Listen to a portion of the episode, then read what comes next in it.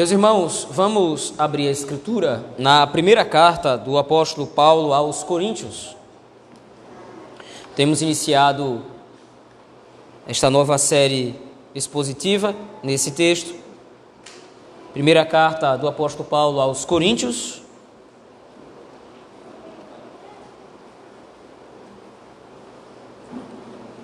Capítulo 1,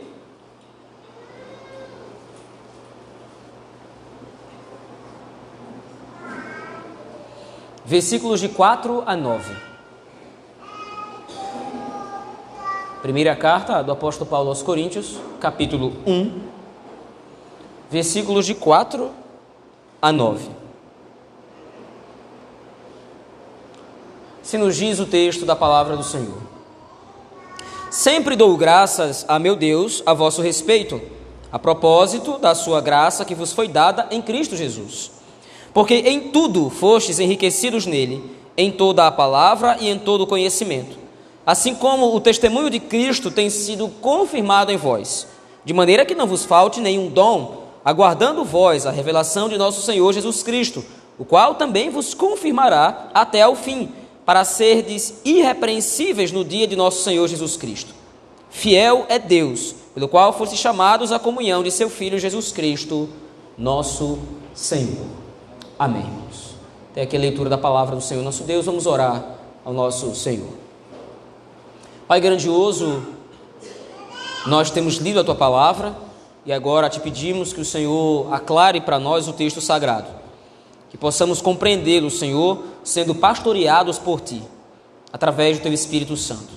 É assim que nós oramos, através de Jesus Cristo e sua obra. No poder do Espírito Santo, a Deus o Pai. Amém.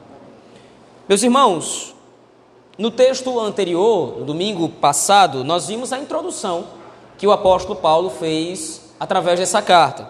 A introdução do apóstolo Paulo tensionava já expor, ou tinha em mente já expor, alguns requisitos ou alguns propósitos que ele tinha na própria carta em si.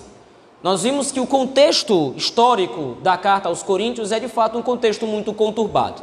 A igreja foi plantada, de fato, atra através do trabalho do apóstolo Paulo, depois que ele passou um ano e seis meses nessa cidade. E apesar da igreja ter sido plantada através de nomes ah, que de fato difundiram o evangelho, pregaram o evangelho, a cidade estava localizada numa situação complicada. A cidade de Corinto era uma cidade profundamente idólatra, profundamente pagã e imoral. E todos esses problemas culturais da cidade, de um modo geral, estavam começando a se infiltrar dentro da própria igreja. Além disso, além da imoralidade que era encontrada em muitos membros da igreja, o apóstolo Paulo destaca, dentre esses problemas, a questão da falta de unidade e comunhão que havia entre aqueles membros. Porém, nos versículos de 1 a 3, no comecinho da carta, o apóstolo Paulo está preocupado em costurar de fato a unidade da igreja ele quer fortalecer a comunhão dos santos, mas para isso ele vai usar o argumento da santidade que deve estar presente na igreja, como base para essa unidade. Para o apóstolo Paulo, não adianta arrogar ou não adianta querer algum tipo de unidade sem que essa unidade seja estabelecida através da obediência ao Senhor, através de uma vida santa e purificada. São duras exortações iniciais. O apóstolo Paulo já demonstra a sua intenção e, de fato, ele vai exortar aqueles irmãos expondo os seus pecados e as suas dificuldades. Porém, a partir do versículo de número 4, o tom do apóstolo Paulo muda um pouco. Veja aí, a partir do versículo 4, volte seus olhos ao texto, por favor. O texto começa de maneira muito otimista, ou pelo menos de maneira muito afável. Sempre dou graças a meu Deus a vosso respeito. Esse é um outro recurso literário que o apóstolo Paulo usa quando ele vai geralmente enviar algumas cartas. De todas as 13 cartas que o apóstolo Paulo escreve e estão registradas no Novo Testamento, apenas uma carta não tem ação de graças, que é a carta que o apóstolo Paulo direciona à igreja na Galácia. Mas especificamente essa carta aos Coríntios começa com uma ação de graças. Geralmente, as pessoas que escreviam cartas no período do Novo Testamento colocavam uma ação de graças a fim de, de repente, introduzir o assunto que iam falar posteriormente. Mas o apóstolo Paulo usa ações de graças de uma maneira diferente. Ele não está preocupado em simplesmente, ah, ah, de repente, de alguma forma, ter uma boa impressão ou passar uma boa imagem para os coríntios. Ele não está querendo, de repente, suavizar o impacto das suas exortações. As ações de graças que o apóstolo Paulo registra nesse texto têm uma intenção mais profunda. A igreja de Corinto, como disse anteriormente, era uma igreja que estava tomada por diversos problemas. Uma igreja que de fato era imoral, nós vamos ver isso mais especificamente à luz do capítulo 5. Uma igreja que estava sendo tomada por rivalidades, uma igreja que estava sendo tomada por facções que estavam tentando minar a unidade da igreja. Muitos problemas surgem dentro da igreja de Corinto. Além desses que acabei de citar, dentro da igreja de Corinto havia de, de repente algumas dúvidas com relação a pontos específicos na teologia. Mas apesar de todos esses problemas, o apóstolo Paulo começa a sua carta, depois da introdução, dando graças. O apóstolo Paulo faz isso de maneira intencional, a fim de demonstrar para os cristãos em Corinto que a igreja de Cristo, apesar de ter problemas, é uma igreja que pode dar graças ao Senhor por alguns motivos. Primeiro deles, o apóstolo Paulo registra ainda no capítulo, no versículo de número 4, é que ele dá graças a Deus a vosso respeito, a propósito da sua graça que vos foi dada em Cristo Jesus. O apóstolo Paulo encontra naquela igreja vestígios da graça do Senhor. E isso é interessante. O apóstolo Paulo tem motivos de sobra para começar a sua carta já expondo o pecado daquela igreja. O apóstolo Paulo tem motivos de sobra para ser duro nas exortações. Seus irmãos se lembram, essa não é a primeira carta que o apóstolo Paulo escreve. O apóstolo Paulo escreveu uma carta antes dessa, uma carta que se perdeu ao longo da história. Mas muito provavelmente nessa carta, nessa primeira carta, o apóstolo Paulo já havia exortado a igreja com relação a muitos dos problemas que ele encontra agora. O apóstolo Paulo já havia ensinado à igreja de Corinto como deveriam andar, como deveriam se processar a dinâmica da igreja. Agora, o apóstolo Paulo precisa novamente escrever uma segunda carta, que é esta primeira carta aos Coríntios, que está registrada no Novo Testamento, exortando os crentes com relação àqueles primeiros pontos. Parece realmente que eles não aprenderam a lição. Parece que realmente eles precisam de uma exortação mais dura. Mas antes de começar com essas exortações duras, a igreja precisa entender uma coisa: eles são igreja. Eles fazem parte do povo de Deus. Isso é algo positivo, isso é algo bom. A igreja de Corinto precisa se enxergar como uma igreja que, além de ter pecados, além de ter falhas, é uma igreja que de fato foi agraciada pelo Senhor. E aí, a partir do versículo 5, ele vai, a partir do versículo 5, ele vai explicar como é que essa graça ela foi dada em Cristo Jesus àquela igreja. Veja aí no seu texto, por favor. O versículo diz então, versículo 5, então, ele explica: porque em tudo fostes enriquecidos nele. E ele explica mais uma vez: em tudo o que? Em toda a palavra e em todo o conhecimento. A maioria dos estudiosos e a maioria dos comentaristas aqui tem bastante argumento para achar que esses dois termos, palavra e conhecimento, na verdade são sinônimos que o apóstolo Paulo usa para uma mesma coisa.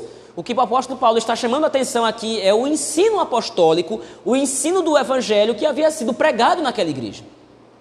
Outras palavras, o apóstolo Paulo está dizendo: olha, apesar dos problemas que são encontrados entre vocês, apesar dessas dificuldades, apesar desses pecados que vocês têm, vocês foram enriquecidos com a palavra e com o conhecimento do Evangelho de nosso Senhor Jesus Cristo.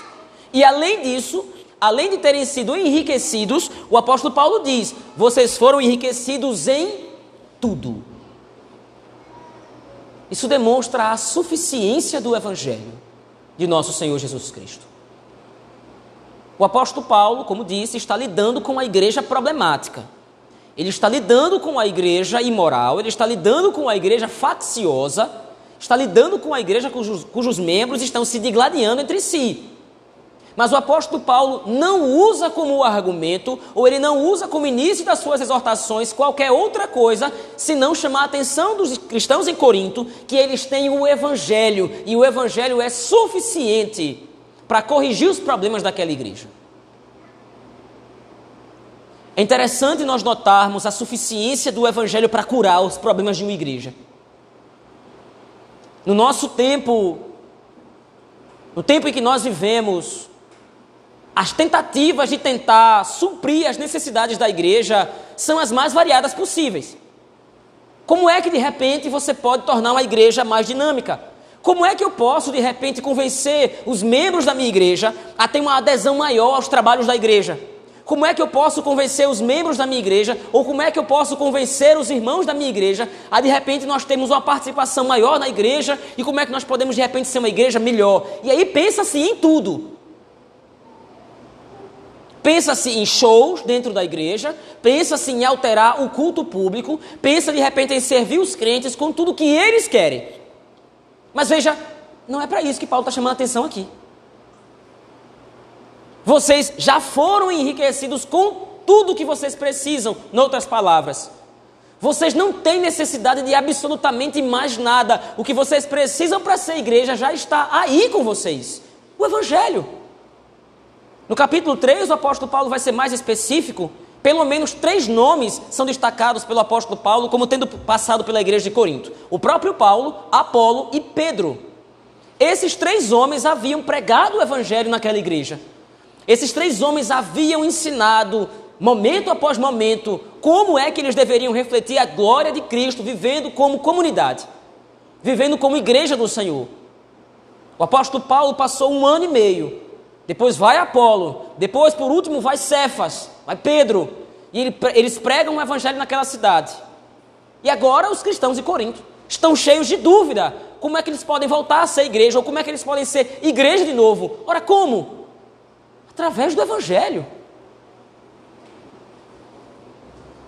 Nós podemos, meus irmãos, fazer absolutamente qualquer coisa na igreja para tentar atrair a atenção dos membros. Nós podemos encher a igreja de oficinas, nós podemos encher a igreja com ativismo, nós podemos fazer cultos, nós podemos fazer encontros, nós podemos fazer uma série de coisas na igreja para tentar atrair a sua atenção, para tentar fazer você se motivar a participar da igreja, mas todas essas coisas são inúteis Cedo ou tarde a imaginação humana vai ser limitada e cedo ou tarde a imaginação do homem vai se findar, vai se acabar. E quando a imaginação do homem se acabar, você não vai estar mais interessado em estar nessa igreja, você vai procurar uma outra que de repente atenda às suas expectativas de algo que você gostaria de ver na igreja. E você vai para uma outra, e você vai para uma segunda, uma terceira, uma quarta, procurando de repente entretenimento, procurando coisas boas naquela igreja, mas o que há de bom na igreja é o Evangelho de Cristo. A única coisa que pode promover unidade verdadeira, comunhão verdadeira, a única coisa que pode promover crescimento genuíno dentro de uma igreja é o Evangelho de nosso Senhor Jesus Cristo, a palavra e o conhecimento de Cristo comunicado aos santos. Fora disso, qualquer outra coisa é inchaço. A igreja não cresce, a igreja não avança, a igreja não prospera, a igreja incha. E inchaço não é sinal de saúde, mas de doença. Mas o apóstolo Paulo então continua. Lembre, o tom do apóstolo Paulo é positivo, a exortação está sendo feita, vocês têm o evangelho, mas no versículo 6 ele expande essa perspectiva. Porque em tudo fostes enriquecidos nele, em toda a palavra, em todo conhecimento, assim como o testemunho de Cristo tem sido confirmado em vós. Na verdade, as nossas versões elas não demonstram bem o que está registrado no texto no original. O que o apóstolo Paulo coloca aqui, e essa é uma perspectiva interessante, a partir desse ponto, até o versículo número 7, a perspectiva, os verbos que o apóstolo Paulo registra aqui estão todos no passado, na verdade. Quando então ele fala, ele diz na verdade no versículo 6: Assim como o testemunho de Cristo foi confirmado em vós. Apesar de todos os problemas que aquela igreja estava enfrentando o que o apóstolo Paulo vê quando olha para aquela igreja é o testemunho do Evangelho. Apesar da imoralidade de alguns membros, apesar da rivalidade de alguns membros, o que o apóstolo enxerga quando olha para a igreja de Corinto é que o testemunho de Cristo já havia sido confirmado neles. O que o apóstolo Paulo enxerga naquela igreja é que a salvação de fato foi executada para os membros daquela igreja.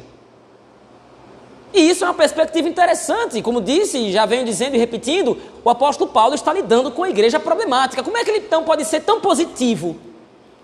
O ponto é que muitas vezes, meus irmãos, nós acabamos sendo negativos com a igreja. Nós enxergamos na igreja problemas, nós enxergamos na igreja dificuldades, nós enxergamos pecados dentro da igreja muitas vezes, e, na maioria das vezes, é isso que a igreja é para nós: falha, fraca, pecaminosa, cheia de problemas. Nós não podemos confundir as coisas.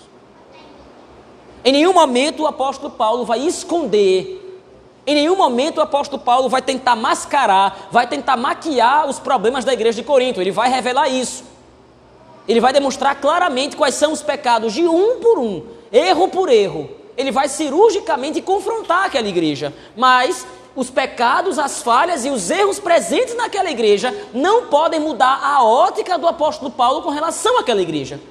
Afinal de contas, eles são igreja do Senhor. É muito fácil ser negativo com a igreja. Afinal de contas, como nós dissemos no domingo passado, aqui dentro só há pecadores.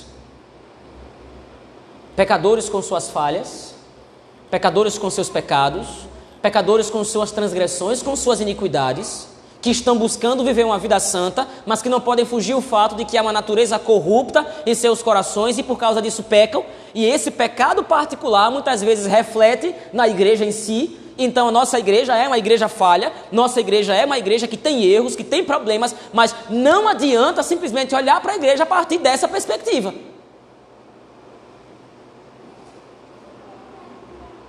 Toda igreja tem problemas. Toda igreja tem suas falhas. Mas quando o apóstolo Paulo olha para a igreja de Corinto, ele não destaca primeiro as falhas. Ele está dando graças ao Senhor por essa igreja, porque apesar dos problemas, apesar dos pecados, ele consegue enxergar as evidências do Evangelho. O testemunho de Cristo já foi confirmado em vocês. O que vocês precisam agora é de uma orientação. Vocês precisam corrigir isso, vocês precisam mudar isso, isso e isso outro. Vocês precisam corrigir esse problema. Vocês precisam de, repente disciplinar esse membro. Vocês precisam de repente ser mais duros com relação à disciplina eclesiástica. Vocês precisam de repente ter uma vida mais santa diante do Senhor. Vocês precisam parar de tantas confusões entre vocês. Vocês precisam parar de brigar entre si. Tudo isso são orientações baseadas no Evangelho, baseadas no mandamento do nosso Senhor Jesus Cristo, como ele enxerga a igreja, mas essas coisas não são a igreja. Essas coisas são instrumentos concedidos à igreja. Com que fim? Com que objetivo? Ele coloca isso a partir do versículo 7. Novamente, a igreja é na verdade, novamente os verbos que o apóstolo Paulo usa nesse versículo 7 também estão no passado. De maneira que não vos faltou, ou pelo menos não tem faltado nenhum dom, aguardando vós a revelação de nosso Senhor Jesus Cristo. Através da palavra, através do conhecimento que vocês têm, vocês têm testificado do Evangelho. O testemunho do Evangelho de Cristo está em vocês, ele foi confirmado em vocês. Com que objetivo? O qual também vos confirmará até o fim para serdes irrepreensíveis. Interessante o uso que o apóstolo Paulo faz desse termo irrepreensível. É um termo jurídico. O que o apóstolo Paulo coloca aqui é que ninguém terá de, nenhum tipo de argumento contra vocês no dia de Jesus Cristo. Ninguém poderá acusar vocês no dia de Cristo. Veja, como, é isso, como isso é possível? A igreja de Corinto é profundamente pecaminosa, a igreja de Corinto é profundamente, profundamente desorganizada, bagunçada, e agora o apóstolo Paulo está dizendo que o evangelho está presente naquela igreja, que ele encontra evidências da salvação e que essas evidências apontam para o fato de que aquela igreja chegará irrepreensível no dia de Cristo. Nós precisamos nos lembrar que a igreja do Senhor está num processo de aperfeiçoamento. Nenhum de nós, eu repito isso aqui, absolutamente nenhum de nós aqui presente hoje chegou no auge da santificação. Não há absolutamente ninguém debaixo desse teto que não precise ter seus pecados corrigidos. Ou não há ninguém debaixo desse teto, desse teto, melhor dizendo, que não tenha pecados. Mas o ponto é, e o apóstolo Paulo chama atenção para isso, vocês precisam enxergar que esse processo de santificação é a evidência da salvação que está em vocês. É porque vocês estão lutando contra o pecado, é porque vocês estão sendo corrigidos, através inclusive das exortações que o apóstolo Paulo escreve, que vocês podem ter a certeza e a convicção de que vocês vão chegar no dia de Cristo, irrepreensíveis.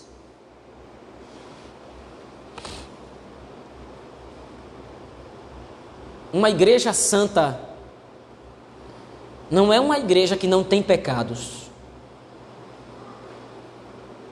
Uma igreja santa não é uma igreja que necessariamente não tem falhas. Uma igreja santa é uma igreja que luta contra essas falhas.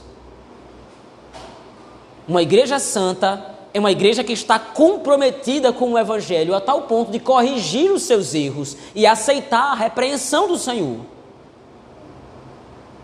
Para que todos nós sejamos transformados, lapidados, modificados e modelados até o dia que nós vamos chegar a Cristo irrepreensíveis.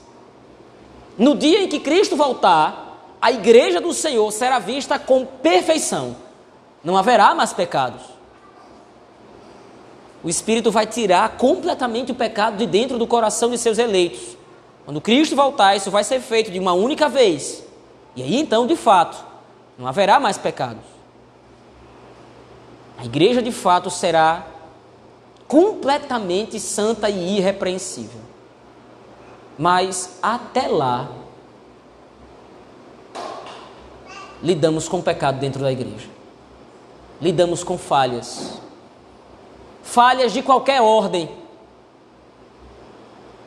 Há aqueles que acham que de repente poderíamos ser mais unidos, aqueles que acham que de repente poderíamos ser mais assistentes, aqueles que acham que poderíamos ser mais isso, mais aquilo, e todas essas avaliações, elas podem ser muito genuínas e muito verdadeiras. Mas mais uma vez, o que o apóstolo Paulo está chamando a atenção para a igreja aqui é que vocês não podem olhar para a igreja somente através do óculos dos problemas. Vocês não podem simplesmente ficar procurando os problemas dentro da igreja. E o apóstolo Paulo tece esses argumentos preocupado, de repente, que dentro da igreja poderia haver alguém que estivesse pensando: não é impossível que haja uma igreja verdadeira aqui em Corinto. Há pecados demais, há erros demais, há escândalos dentro da igreja, coisas terríveis, como nós vamos ver ao longo da série, ao longo da carta. Como é possível que essa igreja, como é possível que na cidade de Corinto possa haver um eleito sequer? Ora, mas se você vê no livro de Atos, nos capítulos 16, 17 e 18, na igreja de Corinto, o apóstolo Paulo enfrentou grande resistência por causa do evangelho. O apóstolo Paulo quis sair, mas o Espírito diz: volte, eu tenho muito povo nessa cidade. Eu tenho muito povo nessa cidade, eu tenho muito povo aí para salvar. Você vai ficar, você vai pregar o evangelho, você vai ensinar a salvação. E eu vou aperfeiçoar a minha igreja.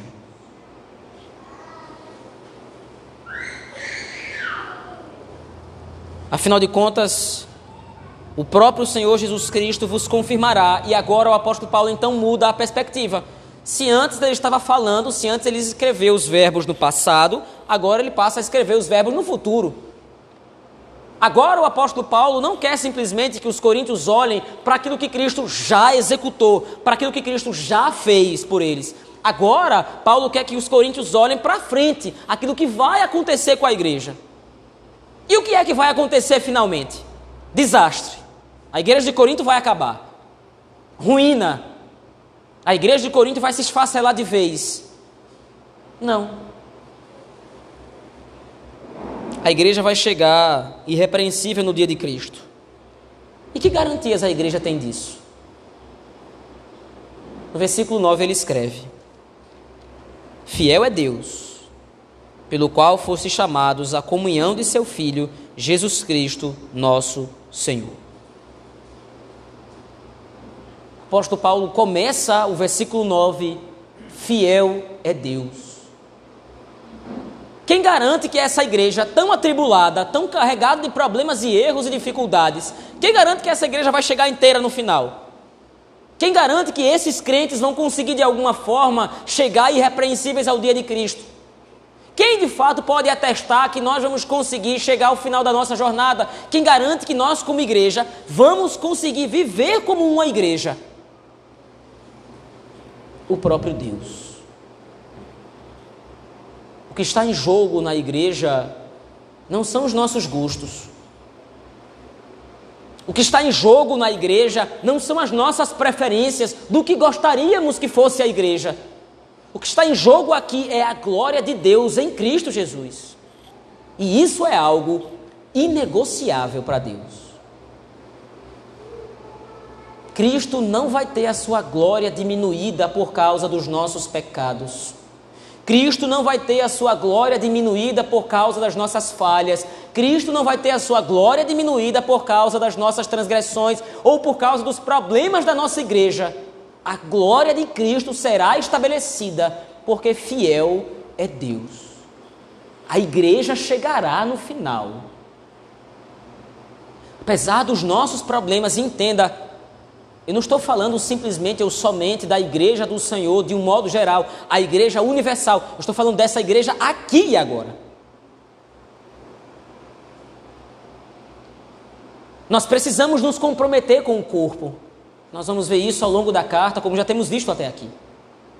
Nós precisamos estar comprometidos verdadeiramente com a saúde dessa igreja.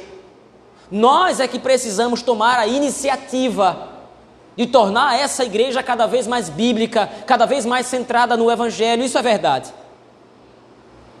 Mas nós precisamos olhar para as coisas boas que Cristo já tem feito em nosso meio. Nós precisamos olhar para a guerra contra o pecado que tem sido executado cada dia dentro de nós e quando eu chamo atenção para isso, eu quero demonstrar que se há uma guerra, há um senso de que é necessário lutar. Se você de repente se sente incomodado por causa dos seus pecados, isso não acontece porque você é uma boa pessoa, isso acontece por causa da obra do Espírito lhe santificando. E se santifica você, santifica o seu irmão que está do seu lado, santifica a todos nós como uma igreja para vivermos unidos. Há mais pontos positivos do que negativos quando nós olhamos para a igreja do Senhor. A graça de Cristo está no nosso meio. A palavra e o conhecimento do Evangelho estão no nosso meio. O testemunho do Evangelho foi e tem sido confirmado em nosso meio. E o resultado será que nós vamos chegar no dia final.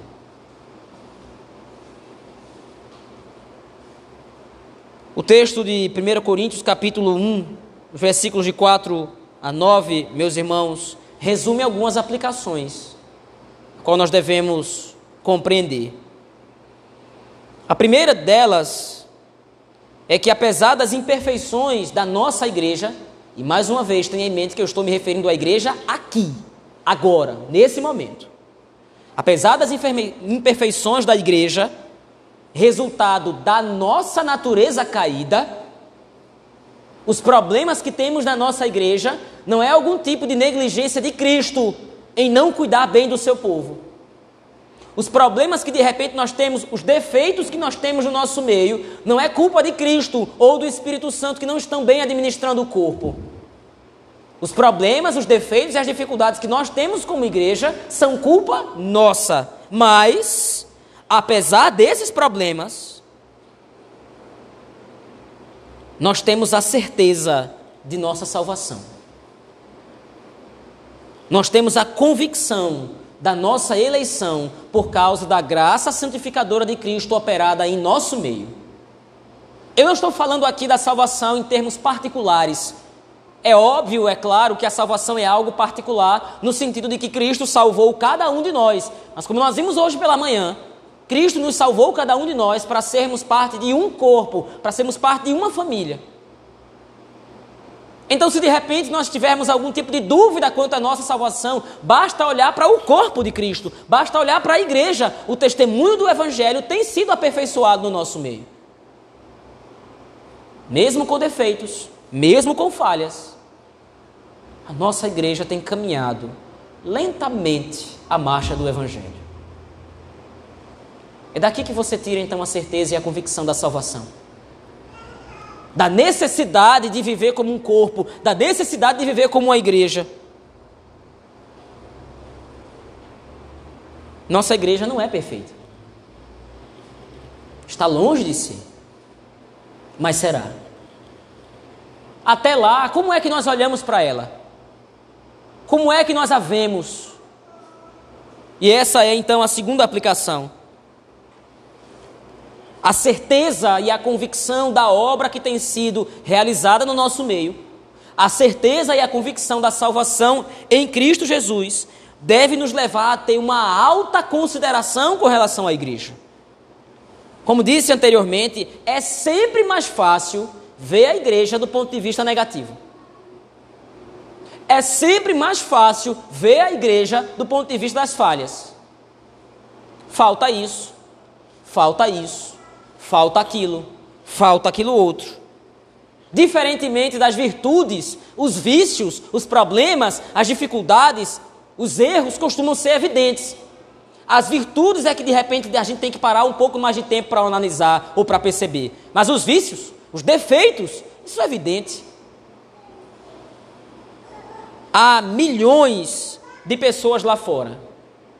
Milhões que se recusam a se unir a uma igreja, a uma comunidade cristã, com o pretexto ou com o argumento de que a igreja de Cristo está cheia de hipócritas, ou a igreja está cheia de hipócritas. Bom, para essa pessoa eu sempre digo que há lugar para mais uma. Mas o ponto em questão e que nós devemos levar em consideração, meus irmãos, é que nós não podemos deixar que esses protestos que muitos fazem lá fora contaminem a imagem que nós temos da igreja. É verdade, há hipócritas no nosso meio. Nós somos hipócritas, muitas vezes mentirosos, muitas vezes arrogantes, muitas vezes prepotentes. Nós temos diversas falhas, nós temos diversos pecados a serem corrigidos, mas nós somos a igreja de Cristo. Com pecados, com falhas, com defeitos, o que o Espírito tem feito no nosso meio o tempo todo é nos lavar com o sangue de Cristo. E o Espírito então nos santifica, nós ouvimos a palavra do Senhor. Nós compreendemos então que o Espírito quer de nós e nós saímos lá fora. Mas quando nós saímos por aquelas portas, nós pecamos novamente. No domingo seguinte, então, o Espírito mais uma vez nos santifica, nos purifica. E mais uma vez nós saímos para o mundo lá fora para testificar do Evangelho. E nós falhamos nisso de novo, pecando contra o Senhor. E mais uma vez, então, o Espírito nos traz à igreja, nos santifica pela palavra.